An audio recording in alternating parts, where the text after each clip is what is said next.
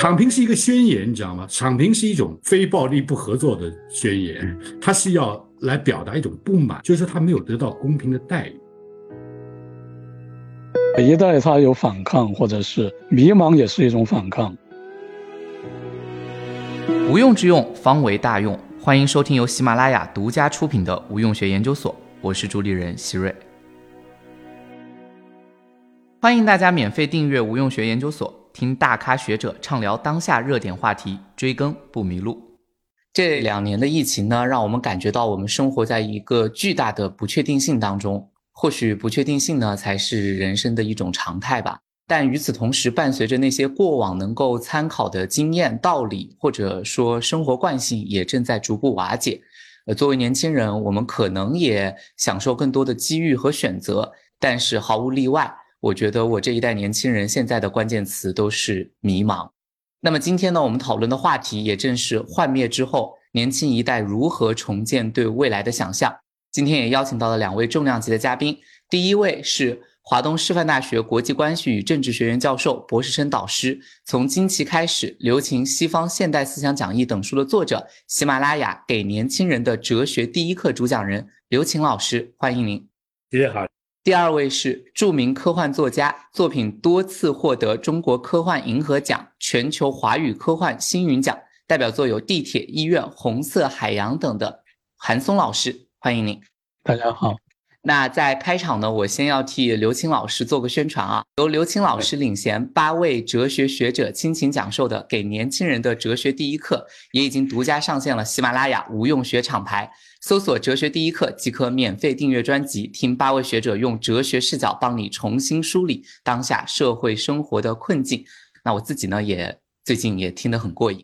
那感谢两位老师来到无用学研究所，就是最近一段时间呢，在多重的因素之下。有了一波互联网公司大厂的裁员潮。其实，在这次裁员潮之前呢，三十五岁危机，包括大厂员工猝死这样的一系列事件，也让年轻一代开始怀疑自己的工作选择。我们注意到，越来越多的年轻人又挤进了考公、考编这样的赛道里面，造成了另外一种焦虑和内卷。我们看似好像在一个选择很自由、选择很多元的时代。但是不知不觉，为什么就不约而同的来到了一个非常压抑、非常内卷的时代？不知道两位老师感觉目前年轻人的选择究竟是增多了还是减少了？又究竟是什么力量困住了这一届的年轻人，让大家的选择也越来越趋同了？刘星老师，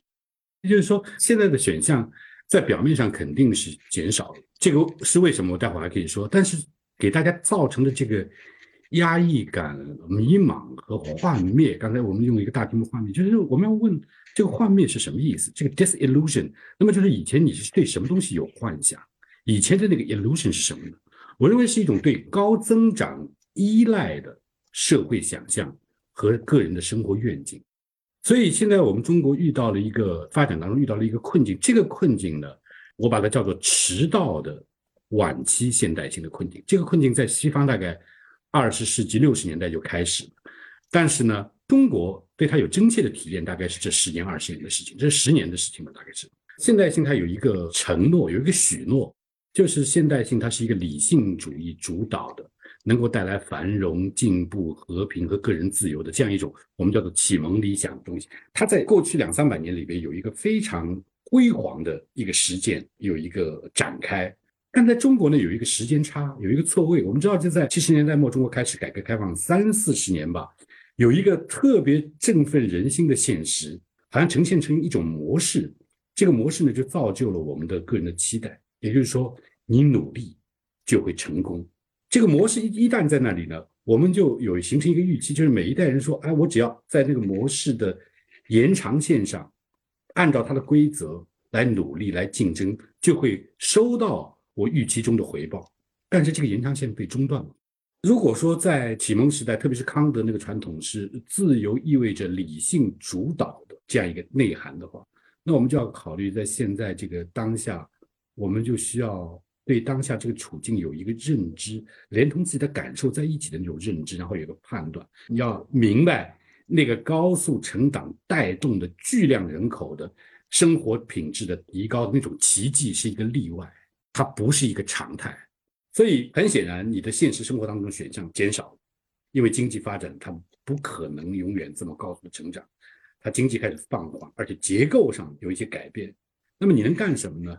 你首先是要调整预期，就是你并不是完全没有选择，但是你的整个参照系变了，你不能按照那个其实例外的奇迹的那样一个模式，再来谋划和预期自己的生活。然后你就要判别哪些是难以改变的，或者说至少是个人难以改变的，它像是一个给定的，是 given condition，哪些是仍然可以有所作为的，来掌控的这些选项来判断，最后再来做自己一个取舍的这样一个选择。这当然是谈的很抽象，不太有意义。每个人都有自己的处境和特点，但是大的结构性的方面呢，大概是如此。好像这一届年轻人，他好像是普遍有一种受困感，不光是年轻人，而且年纪大的一些人他也有啊。就是我是写科幻小说的，我昨天还看到一个人在这个我的微博上给我留言，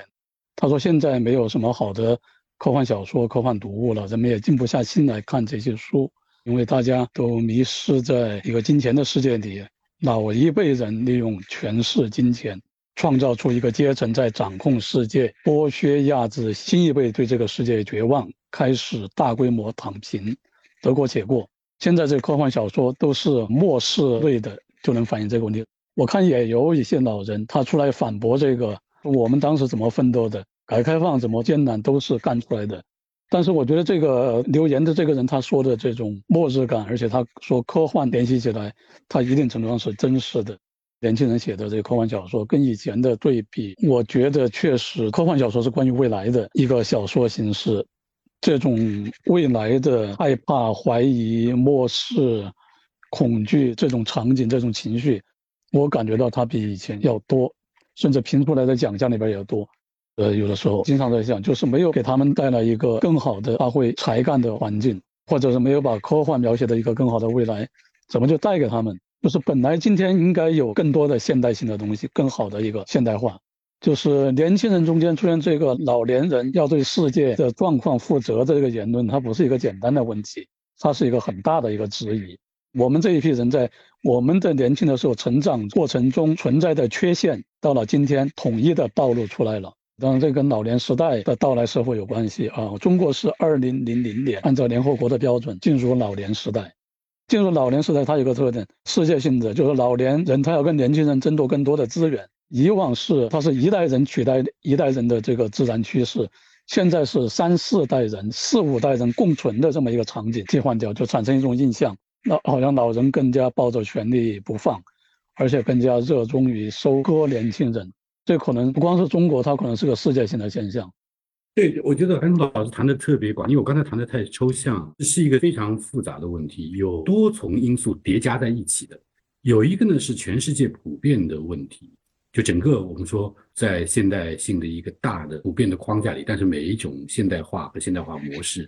它是有各自的独特性的。比如说像这个老龄化的问题，就是本来是可能三四三代、三点五代的人共存，现在可能是五代人共存，因为人口的这个预期年龄增长了。然后他在财富和机会在不同的年龄当中的分布就要重新被规划，这样呢，就是每一代人的他得到的那个比例呢就改变了，这是一个全世界普遍的问题。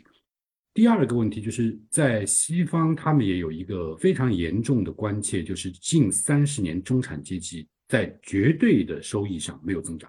有一个中产阶级的瓦解，这个在西方社会学家、政治学家、决策者都很关注，因为。一般的理论认为，如果一个社会它中产阶级大，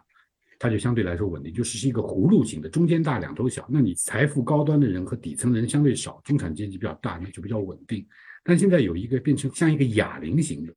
就财富的分布在特别高收入的人、极高收入人，他占据了大部分财富，而且好多人呢，在人口上，他下沉中产阶级下沉到这个中层、下层的这个中下层到下层的这样一个位置。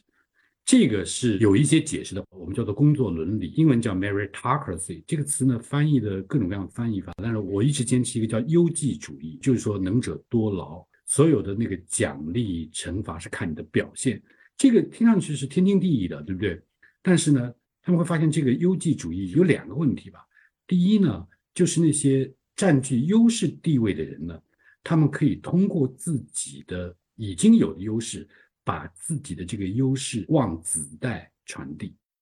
这是一个现实上，就是说，那强者越强，弱者越弱。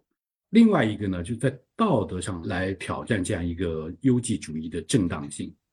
也就是说，一个人他的优势，好多东西是不是他自己能够负责的？比如说，你出生在什么国家、什么地方、什么样的家庭，你的父母是不是离异还是双全的，这些都是你自己不能选择，都是被给定的条件。但是呢，这些非自愿选择的因素都影响了你的命运。这对于当事人来说是不公的。就有些人先天他就有一些好的、优越的这个影响你命运的要素，有些人先天的在这个不利的局面当中。大家想高考，高考是一个看上去很平等，站在同一起跑线上，大家一个地区有一副同一个考卷。但是你高考的这个起点其实是另外选择的终点，你进什么样的中学？那么你进什么样的小学？你的幼儿园是怎么样？你你们家是不是学区房？你们家是不是能支付得起补习班？也就在高考的时候，大家的那个起点已经不平等了。这个也仍然是我们需要思考的一个问题。那这是一端，另外一个东西就是刚才韩松老师讲的那个老年人，我觉得是一部分，就是这个是千百年以来的一个积习，就老年人掌控了位置以后呢，他就想垄断。但是这里面还有一个问题是，究竟是年龄的问题还是阶层的问题？我觉得阶层的固化呢，可能比那个年龄还要显著。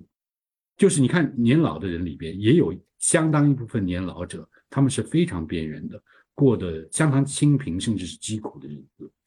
年轻人那些富足阶层的年轻人，他们哪怕现在失业，爸爸妈妈可以支持。所以我认为阶层的分化还是更重要。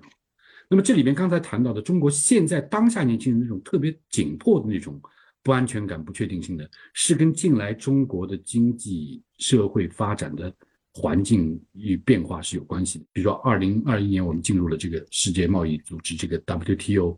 带来了大概十年大概是两位数的增长。但是呢，我们中国进入了全球秩序以后呢，它带来了一个对全球秩序的一个冲击。这个冲击呢，特别是那些经济发达的西方国家，他们无论是出于自己的偏见也好，或者他们的认知也好，或者我们相互的沟通。有麻烦也好，他们感到非常不适应，不适应以后他们会有反弹。那么这就是回到我最近两三年一直在谈的，就是人们的生活为什么会失去掌控感？因为我叫做本地生活的衰落或者本地生活的瓦解。在传统社会里边，你的人员交往的信息来源、你的物资基本上都是本地的，它的变量是有限的，你完全有一种掌控感。但是现在你你想想看，你用的东西、吃的东西、享受的信息资讯，它全是超越本地的。于是影响你生活的这个变量，大概是成百上千个，而且大多数你自己是没办法了解的，所以你的生活变得更加复杂了。你在一个全球化的一个网络联系当中，所以你对自己的生活呢没有掌控感，也就变得非常脆弱。所以现代性的好处呢，是由于通过广泛的联系，你的生活更加丰富了。而且你的整个的水平提高了，但它另外一边它的脆弱性，就以前在传统生活中，你是一个低水平的，但是是稳定的、有掌控感的这样一个生活，而现在呢是一个高风险、高不确定的，但是又是高水平的这样一个生活处境。所以，我我们现在面临的这些问题呢，我认为是现代生活或者说晚期现代性的一个常态。当然，中国的这个状态是有中国的特殊性的，这两个加起来是非常复杂的。我觉得起码两位老师都有一个共识，就是当今年轻人确实面临着一个觉得非常有限的选择吧。包括我这两年听到最多的就是从内卷以来就变成了躺平，还有这种就是大家其实真的也躺不平，以一个四十五度角的方式就是生存下去。很多人把躺平或者说这种反婚反育，他理解成一种反抗。在我的眼里面，我觉得更多是迷茫。那与此同时，我就对于一个概念的一种一种消解吧，也是想请教两位老师。这个概念就是劳动。自古以来，好像中国人对于劳动的这个感情还是很崇高的。但在现在年轻人当中，好像越来越疏远这个词，然后大家好像也不愿意去投身在自己的劳动当中。这是我的一个感受啊，不知道两位老师怎么看？嗯，从特别具体的感受来讲，就是现在在。工作岗位上的那个年轻人，他就觉得第一劳动没有意义，他做的事情往往不是自己喜欢的，他可以给我带来回报，就让我能够生存，所以他把劳动完全作为工具的，劳动本身不产生自己的幸福感和意义感，但是他带来的那个收入呢，能够让我去生存和生活，也就是说，劳动的时间是一个垃圾时间，而闲暇的时间才是作为人生命自由展开的时间。这跟马克思在这个当时一八四四年那个哲学经济经济学哲学手稿里面讲那个劳动异化是非常非常相似。刚刚去世的一个天才的人类学家叫 David Grab，呃，大卫格雷伯吧，翻成说他写过一本叫《Bullshit Job》，就现代化会带来一个问题，就是它会产生很多。它叫做狗屁工作，我们中文翻成毫无意义的工作。这个工作就是，比如说有一些记账公司、税务局的，或者有一些律所的工作，它是如此的违背人的天性。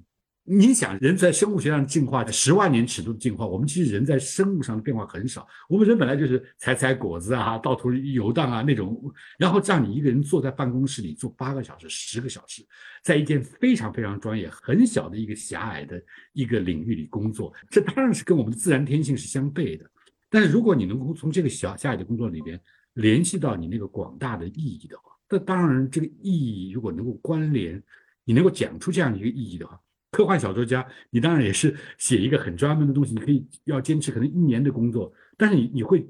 跟他跟一个广大的文化图景连在一起的时候，你这样一个专注是会产生意义和愉悦的。但现在好多工作没有，他把好多账目记下来，他就根本就看不到那个对人类也好，对社区也好那些具体可见的那些意义关联。那么按照马克思讲，比如说劳动创造了人本身，劳动在人的存在论的意义上。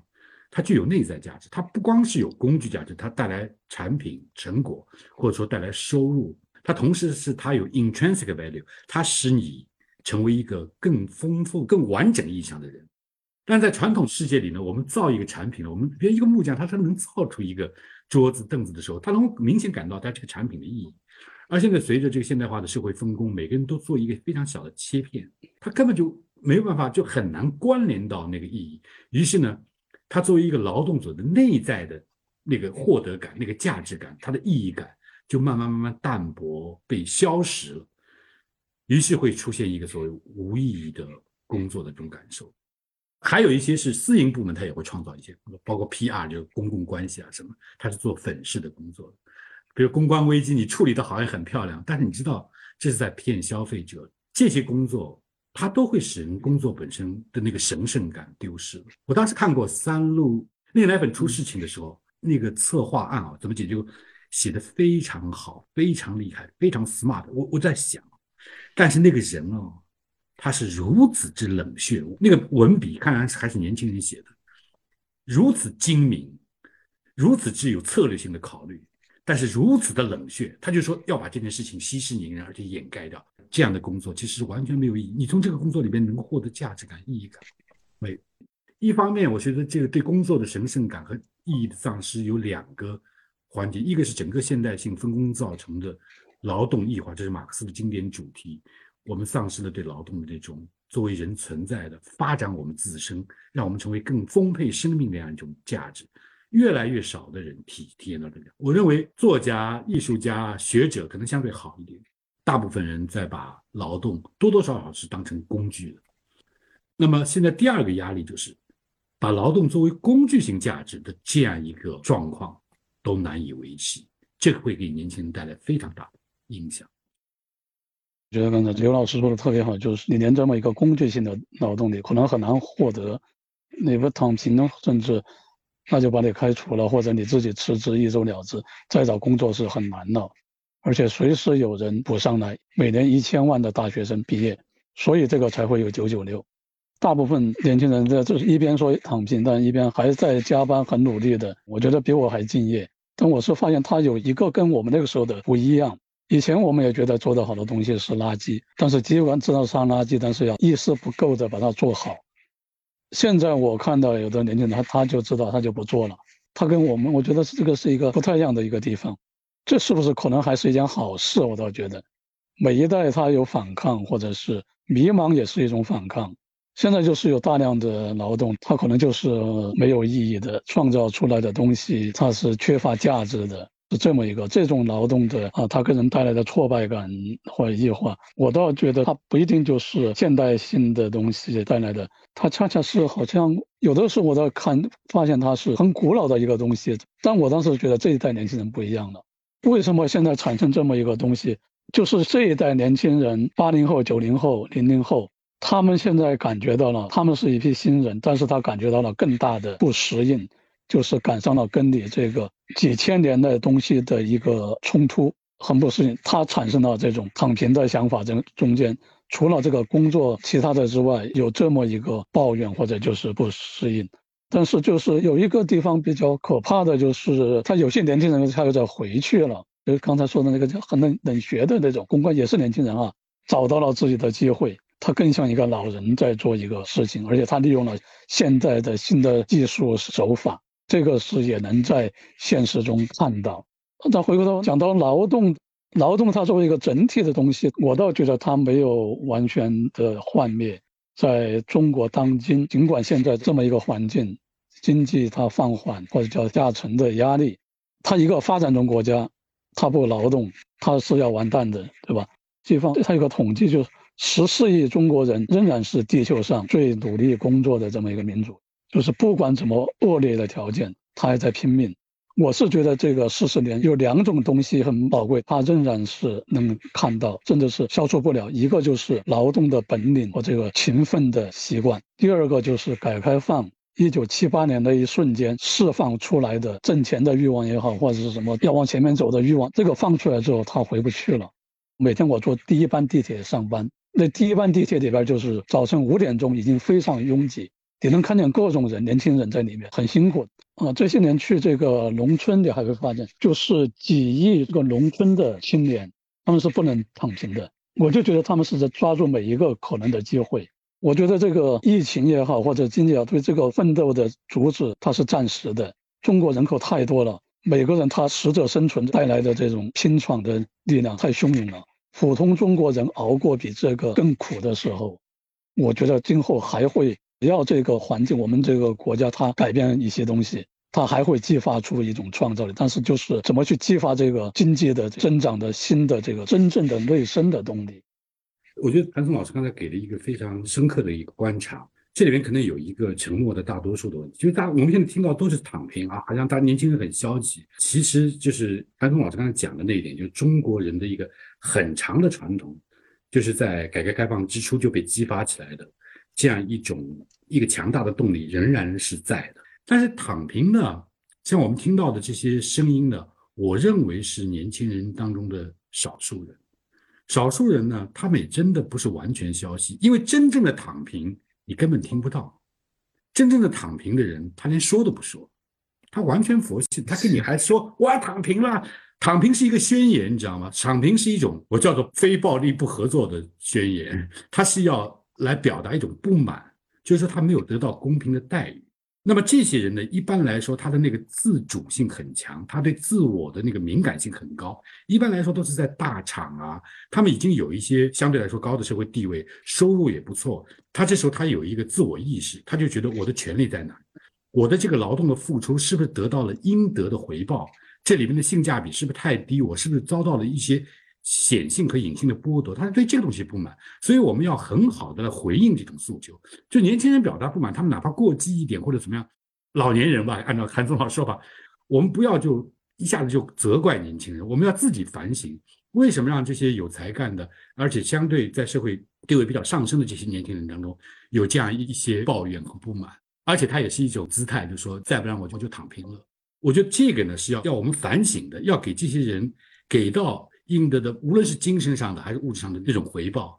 然后还有大量的那些能够吃苦耐劳，仍然是积极的、沉默的大多数，让他们看到希望，创造机会，这个才是我觉得回应年轻人现在这个看上去很消极这种情绪的一个更可取的方式，而不是说指责你，你看你们太娇气了。我顺着刘青老师往下讲，我觉得“躺平”这个词天然确实有点不太好，因为它天然带有很多贬义色彩，然后又契合了，如果是在我们只是聊个人选择的时候，它又契合了上一代对下一代的一个习惯性批判，就九零后很娇气，零零后成不了事儿，所以这个词一出现了，它就容易很招来很多的一个一个误解和非议。但是我自己是觉得，这个“躺平”它其实只是对当下的这种意义体系的一个怀疑。就终于开始去反思我们现在的这种，如果我的投入得不到公平的分配，或者得不到他应有的奖赏，那我干事的这个意义和动力的来源究竟在哪儿？我觉得它更多是一个反思性，因为家里面如果有余粮的人是非常少的，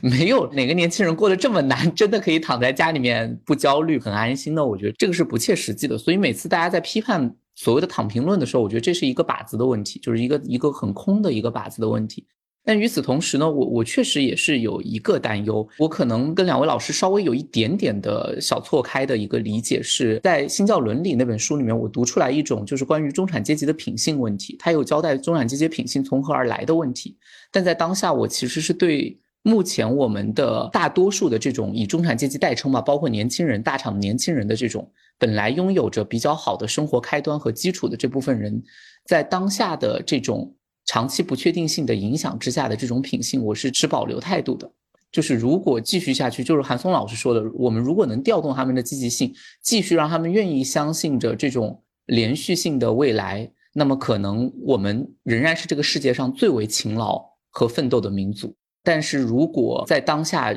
遇到了各种各样的黑天鹅事件，以及出现了各种各样很荒诞的事件之后，我真的怀疑，就是我觉得我的感受是，不管是年轻人也好，还是中产阶级也好，我觉得最可怕的还不是当下很难，是我们对于未来的想象是逐渐在丧失的，所以才引起了现在一种很弥散性的焦虑，这是我的一个感受啊，不知道两位老师怎么看？其实你说的非常好，就是如果你还是一个马克思主义者，你不能靠一个唯心主义的角度说，年轻人你不要想，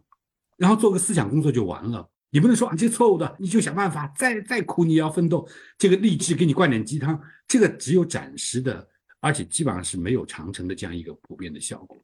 你不能靠一个观念转换，这就是我那时候跟我们学校做思政专业的老师谈的一个话。我说，你们要知道，一个思想它如果真的成为指导人有效的思想，它一定要跟社会的一个结构、社会的实践相契合，这是马克思精神所在。特别是现在在有不确定性。疫情各种各样的经济放缓的情况下，社会要付出代价，但是你不能让年轻人或者社会阶层相对低的人来负担主要的代价，让他们都成为代价的这个承担者。但是他们对未来的希望呢是非常渺茫的，这就会容易滋长那种消极情绪。啊，一个社会，如果你把那个负担也是更合理的分配，然后把机会也更向年轻人和中下层倾斜。那么会给大家带来一种蓬勃的希望。那我们再来聊最后一种幻灭吧，就是教育。最近大家的这个年轻人当中，有很多人开始意识到一个问题：是不是学历在贬值？包括这一次大厂的裁员潮，很多失去工作的，也不乏在一线城市里面的受过良好教育背景的双一流大学的学生。就现在，我不知道两位老师怎么看待高等教育，或者说硕士、博士这样的学历，我们应该对他抱有一个什么期待？以及它实际给到自我与这个社会的价值，应该是一个什么想象？像我们这个描写科幻的，就特别关注这个现象，就是任何一种科幻的想象，它跟现实它有一个滞后。就是比如说科幻，它想象二十一世纪，它已经人类早就实现这个太阳系的航行自由了。它这个一个问题就是乌托邦，它总是迟迟难以实现的。科幻的作者，他这方面的他的抱怨就稍微要要少一点啊。当然，这个差距的现在看来，现在是更加大。就现实，一个就是读大学的人多了，一千万人涌向社会，但实际上社会现在很多东西，你已经跟学校学到的东西，跟外面需要的，它还是有很大的一个脱节的。就是工作岗位的很多做的是非常机械的。比如说，有的工作我中中学毕业的他也能做，那现在很多就是研究生也得在做这个，他当然就有这这么一种啊幻灭感。我觉得就是自己怎么去想这个问题。像中国，它一个发展中国家，它就没有美国那么多的需要你这么一个硅谷那么一个环境下。我倒觉得就是目前这个时候，一个是关心在任何一个岗位上你能做到靠前的位置，不管你是什么毕业、什么学历，然后你今后就就会有机会。另外就是学历其实是一个方面，但是有一个一技之长，从我们招人这个方面，它是更加值得重视。特别是现在这个变化非常大，第四次科技革命的时候，很多技能在消失，很多新的技能在出现。就说我就看那个谷歌眼镜，以前那个谷歌眼镜不行，所以它没有普及开来。但这个最新的它的这个翻译眼镜，我看了一下，非常厉害。这个东西它就有可能真的有一天你就不需要翻译了。语言学校学七八年的这个学到研究生翻译这个东西，这个岗位今后有多少存在，这个也很难去说。这种变化也会导致现在很多的学历，很多你可能正在学校里面学就会过期了。未来有很多方面它都在变，就写科幻就就能很关注这些变化，就会出现很多很多的新的领域、新的这个方面。不论如何学习，只要人活着，就有很多不懂的东西。这个世界上有很多大人，好像什么都懂的样子，那都是骗人的。进了好的大学也好，好的公司也好。如果有活到老学到老的想法，那就有无限的可能性。呃，韩松老师讲的很好，就是其实他刚才就提到教育的两个功能吧，我就觉得是它同时具有两个效用，我们叫做谋事和成人。就一个人在自己成长的过程中呢，他一方面呢是要发展出一些能力来做事情的，我们叫做谋事，对不对？然后呢，你的成长呢，有些它不是外在的那些显现的那些能力。而是你内在精神世界的不断的丰沛、不断的深厚，这个叫做成人成长者，包括你的素养、美学的趣味啊、文化的品质啊、认知的那个开阔啊、道德感和做人的这种体面、尊严这些东西，这个我们叫做成人。做一个更好的人和做一个更有能力做事的人，这两件事情是不能完全分开的。但在分析的意义上，我们可以说，一方面是谋事，一方面是成人。那我们现在的大学或者我们整个的教育呢，它有一个偏差。虽然我们现在一直在讲什么思想品德啊什么，其实大家仍然是把教育看成是一个工具性的，是要谋事的，这并不错。但是它的整个的这个教育的设置呢，是说他没有搞清楚，在这个时代谋事可能不能够那么一对一的。通过专业知识来达成你谋事的能力，这是一个教育的错位。这个错位呢，在所有国家都有，因为时代在变化。像刚才韩松老师讲的，科技创新，然后有人说现在可能特别重要的一些专业岗位，二十年前都根本没不存在。像刚才讲电竞，电竞本来是一些。不好好学习的坏孩子，沉迷于游戏，现在变成一个项目，变成一个正正经经的职业了。然后我们的教育整个是滞后的，它对人类这个生产的分工啊什么，它按照专业划分的，它永远是滞后的。所以呢，特别是我们的教育，如果是就事论事的来讲，你掌握一个专业领域的知识，然后你发展出这个技能，然后呢，你到社会上去找一个对口的专业来就业，这件事情呢，仍然还是有效，但它的有效性是大大衰减的。现在我看过统计数据，我忘了，大概理工科有百分之三十以上吧，至少是百分之三十以上是专业不对口的，文科大概有百分之七十是专业不对口的，所以专业对口这件事没了，它的有效性越来越低了。但我们的这个教育之所以滞后呢，你看我们的小学、初中、高中，它基本上是讲知识点，然后你的应试技能。到大学呢，好多人就开始迷茫，说老师，我们的知识点在哪？考试的时候，其实大学教育就是说。它还是要有专业划分，因为呢，你不能教人能力，能力是不能直接教的，能力是要通过你在任何一个专业领域里特别深入的考察、特别深入的探索和钻研，你获得那个能力。能力是要通过具体的一个领域的工作才能获得的，把你一个在具体的领域里探索钻研的那样一个经验上升到一个普遍的。思维能力、判断能力、沟通能力，这样呢，你作为一个大学毕业生出来，不仅是懂了这个知识，你能够变通，把你在那个专业领域里的知识和能力呢，转换到其他领域里去。然后回到那个刚才讲那个大学的文凭有没有用，就是现在好像是没有兑现我的预期嘛。我从一个九八五大学毕业，我应该找一个很好的工作。我这是海归，我当然应该找一个更好的工作。这个预期呢，就是有两个方面：第一个，你有那个文凭，你是不是有一个？不在你专业的那个领域，或者跟你专业的相关性不那么强的这个工作领域里的那样一种能力。第二个问题呢，我有一个通货膨胀的问题，就是说你整个大学毕业生从扩招以来，你想想看，这一届毕业生是本科生的话是二零一八年入学的，他们的高考的录取率是百分之八十六，而我是一九七八年高考的，高考录取率是百分之六点六，差十二倍，你的预期要要下降一点。特别是整个经济它不是蓬勃在成长的时候，好的就业的机会就更少，所以你就兑现你的预期的这样一个概率就下降，这是一个很重要的方面。那么，那年轻人怎么办呢？读书呢，没有我想的那么有用。读大学，但是如果你不读大学呢，你就变得更没用。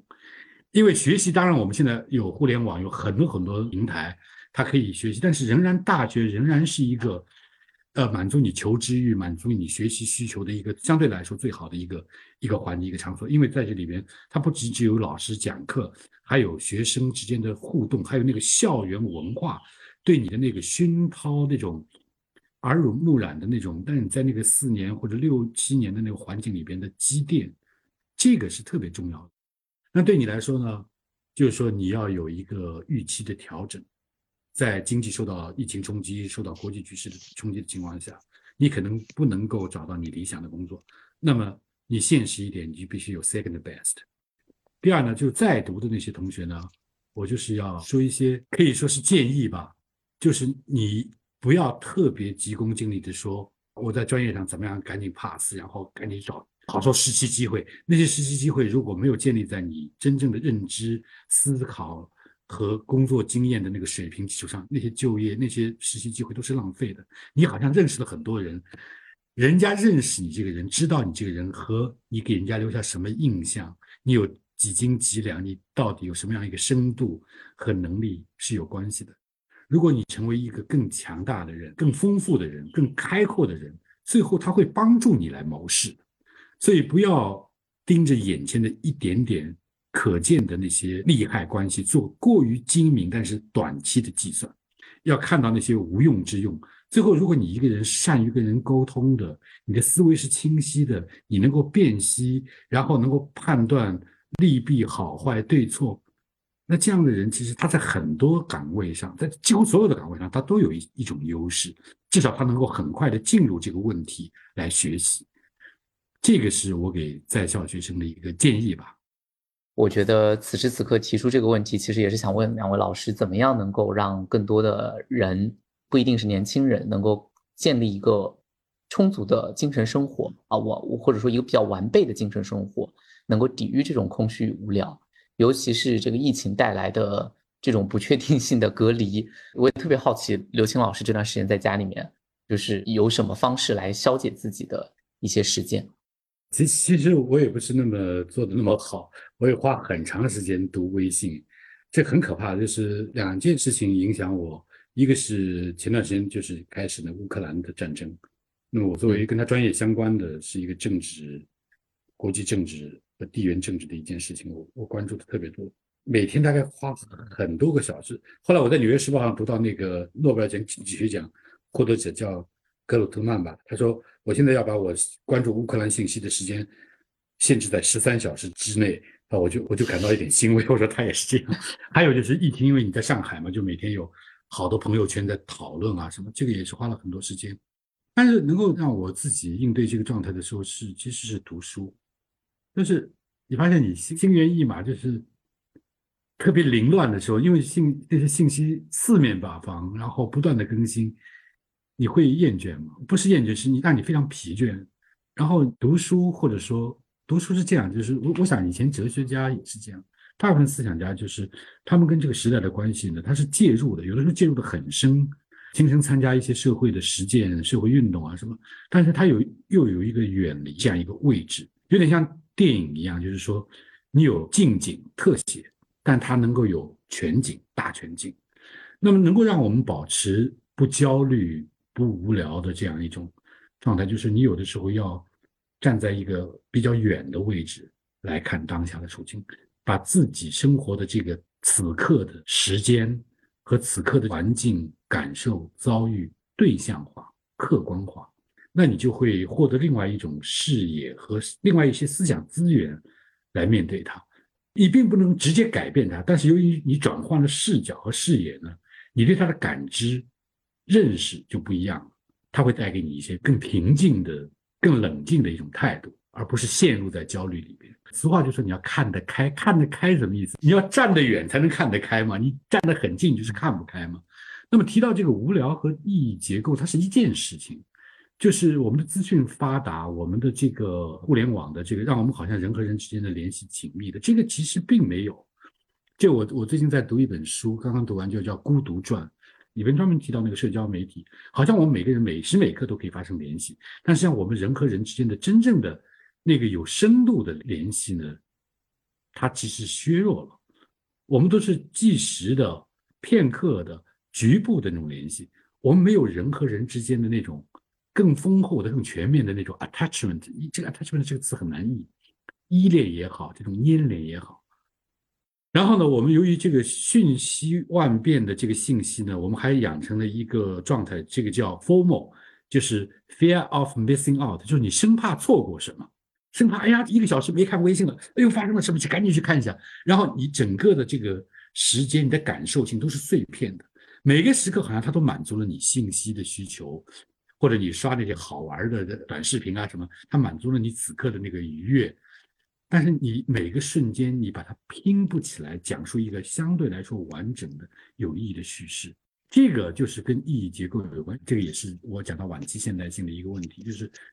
以前的人类呢，是嵌入在一个更大的结构里，自然也好，宗教也好，传统也好，天道也好。但是认为人类的那个现代性就是一次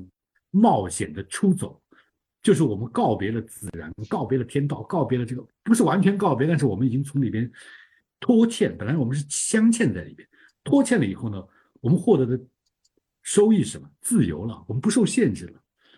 我们的损失是什么呢？我们变得无依无靠了，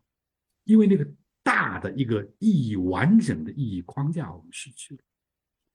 所以现代人他是一个很纠结、很矛盾的东西。一方面就是说，我们我们特别勇敢、特冒险，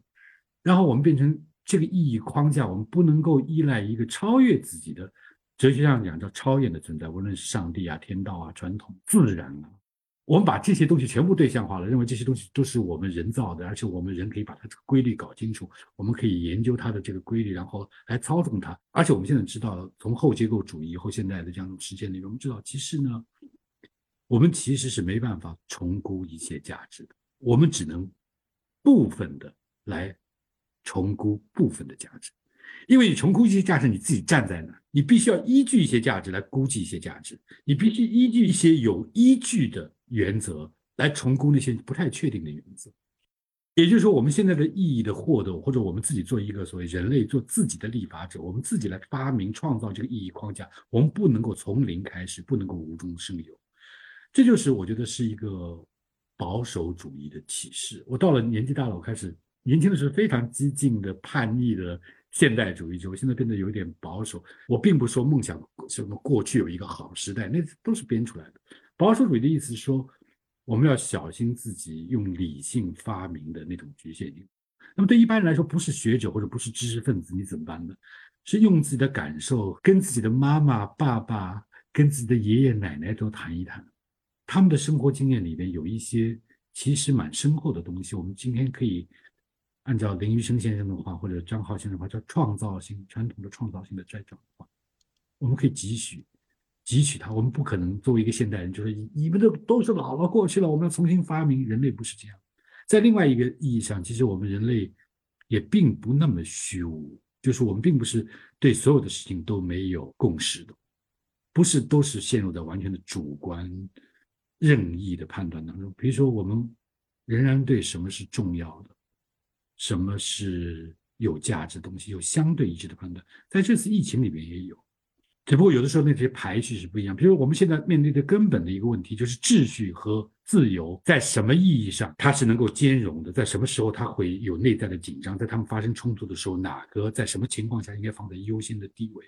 这个不是说有一个教条的公式说秩序永远是优先的，哪怕。所有的自由都可以被抛弃，或者自由永远是优先的，哪怕死一百万人，像美国那那样的这样一个情况，他是非常 subtle，它是要在带着自己特定的处境和对处境的判断来做的，这是每个人的自己的功课。而人的生命的意义呢，其实也在于寻找自己的意义结构和不断的去改变完善它的这个过程当中，人不可能就是找到一个特定的。像一个我们中学做考题一个标准答案啊，我拿到了一个人生意义，然后我的生活就有意义了。人的生命是一个不断展开的，是一个绽放的过程。存在主义的话说是一个一个自为的存在，是一个不断的 becoming 的过程。所以我们在寻找意义，在在建构意义的过程当中，来获得意义，来应对孤独感、挫折、迷茫、无聊这样一些体验。无聊、空虚是吧？无聊空虚，你让它保持好不好？就保持住，它就是世界的本质是，可能就是这样。而且这个不是今天才有的。八十年代那么一个时候蓬勃向上啊，那时候大家还在讨论这个无聊的话题。就当时讲了一个，我记得当时有个话题叫啊，有个年轻人提出叫做“人生的路为什么越走越窄啊？”无数的人在讨论这个问题。当时还出现了好多那个人生导师来解决大家的无聊，不是今天才有的这个问题，这个很难解决。它啊，疫疫情它会导致关在家里面，自然会这样。但是他也有人他能找到自己的这个东西。刘慈欣就是科幻小说《三体》的作者。刘慈欣当时在居住偏僻的地方，在山西娘子关那么一个地方。后来我经坐车经过那个地方，很险的山路，偏僻。娘子关一个发电厂，那个发电厂国有企业，这个能源企业后来还裁员了，他没被裁掉，他们其他人被裁掉。非常无聊，非常信息闭塞，出不来，都从那个地方到省城，到山西那个太原都要走好远的路。关在那个地方，无聊空虚，但是他找到了一个极大的精神世界。他在那个地方一个人，在那地方写出了《三体》。我现在又开始重新学一门语言，我现在在学日语。我现在也出不了国，也不能跟日本人交流，也不可能再去翻译一本日语小说。但是我找到一个，我觉得可以通过一个语言去重新去了解一个世界、一个民族，对吧？再一个看科幻小说，去年我们搞了一个叫全国青少年科普科幻征文比赛。科幻是一个冷门的一个东西，有四十六万青少年来参加。他们平时很多人也是可能会抱怨无聊，但是他们在这个比赛中发挥了极强的想象力。我的感觉就是他们在用这个想象力在对付目前这个一些年轻人中间的空虚无聊的一种感觉。成人完全想象不出来那些故事。他也写的不是很光明，但是我觉得他把他的内心的这个东西，他抒发出来、转移出来，他找到了一种新的一种表达的方式，跟以前不一样。其实我我就在谈空虚啊、无聊，就是说我们可能是在谈不同的事情。有一种东西，我同意那个韩松老师讲的，就是说，他作为一个现代人的背景性存在，空虚啊、无聊啊这种感受是作为，特别是现代人，古代人也有，但是他他因为跟一个更大的世界。更超越自己大的存在关联，他会少一点。就是像我读那本《孤独传》，他说孤独是一个现代现象，这是一个层面，这是永远无法摆脱。但是你可以缓解，像写作就是一种自我治疗的一种方式。另外一个方面呢，是跟刚才海松老师说的是跟环境有关系的。比如说，你说在西方那个存在主义，就萨特代表那个存在主义，就是特别讲到虚无主义。那时候，它是跟二战之后的那个。人的精神状况有关系，就是说，二战几乎把很多人们曾经笃信不疑的那些价值原则、人际的关系都毁灭了。在那样一种状况下呢，人会感到一切都是如此的靠不住，所以它是跟现实有关系的，不是一个完全形而上的这样一些东西。那么就说，如果你的现实改观了，它会影响相当部分的人口的比例，不是所有人，对不对？无论是韩龙老师说的，他的朋友写科幻小说，还是他自己去学日语，我我能够专注一件事情，那个事情本身，它会开启一个意义、意义感和克服无聊的一种方式。要找到具体的事情做，所以你你光是从哲学层面去想这个事情，它是无法解决的。但是每个人其实落实在自己日常生活当中，有是有各种各样的方式的。觉得两位老师最后都从非常具体的角度给出了，就是我觉得作为一般人，作为个体如何去重建自己的一个意义结构。最后的这个问题，其实也是我们对于未来的一个想象的问题，就是元宇宙这个概念最近很火，但实际上我们现在的娱乐方式，包括游戏，可能就已经跟这个状态比较接近。当然，未来还有更多的可能性。那元宇宙呢，将来也会改变人与人之间的交互方式，甚至人的一种生存境况。那不知道两位老师对于元宇宙有一个什么样的看法？韩松老师肯定不知道，我也写过科幻，在一九八八年写过一剧本，然后一九八九年发表的，叫《极乐游戏》，就是人可以装在一个感应舱里边，就完全脱离。这个是还发表在挺大的杂志上，后来才知道，就是说，比如说有在哲学界有那个思想实验，比如说诺奇克写的《幸福体验机》啊，然后普特南讲的《缸中大脑》。那对普通人就是为什么我们感到我们现在生活当中的挫败啊？我我们的世界不能如你所愿。那么元宇宙呢，好像给我们一个逃亡的可能性，我们逃到一个乌托邦的一个岛，就是说，在这个世界上，是你想要什么，你就能够得到什么，就如你所愿。那么在这个意义上，我们是不是能够实现自己的那个幸福呢？我是怀疑的，因为它这里面出现有一个问题，就是说，我们采取的方式是骗过自己的身体。这里面特别有意思，在。笛卡尔在写那个《沉思录》的时候，他不是怀疑一切嘛，就是怀疑我自己存在不存在，然后说我思故我在。他知道我的精神存在，但我的肉体，我怎么能感到自己的肉体是存在的呢？那肉体可能是一个骗局，是一个精灵，或者是一个小妖魔骗了我。现在人好像不害怕这个，人远远就是我明知被骗，我们主动的接受这个骗局，我们到了一个元宇宙里边去。但这里边会出现一个问题，我叫做一心二体，就是其实我们自己的身体呢，在所谓现实世界当中呢，仍然是这个身体，但这个身体呢，它的感官被被遮蔽了，它只起到一个维持我们基本生存的生物性生存的那个状态，是一个低耗量、低电量的模式。然后我们身体感官活跃的部分在那个元宇宙里，但我们的心灵仍然是一个心灵，就是我们知道我们是谁。在元宇宙的世界里，我们仍然保持着我们对现实世界的记忆啊什么，要不然你去那个元宇宙就不是在满足你这个自我的那些愿望。但当所有的愿望都被满足的时候，这里边有一个裂缝，就是我们元宇宙当中的心灵跟我们的身体是什么关系呢？我们跟我们现实世界的身体是这个身心分离的，然后我们杜撰出来一个幻觉性的身体，跟我们的身心是一致的，它会构成一个新的自我。人的自我和自己的身体的局限是有关系的。比如说，在元宇宙里边，我们从一个很高的地方跳下来，我们不用爬出来死。然后它会对我们的心灵、心智结构产生新的影响。比如说，勇敢这件事情不存在了。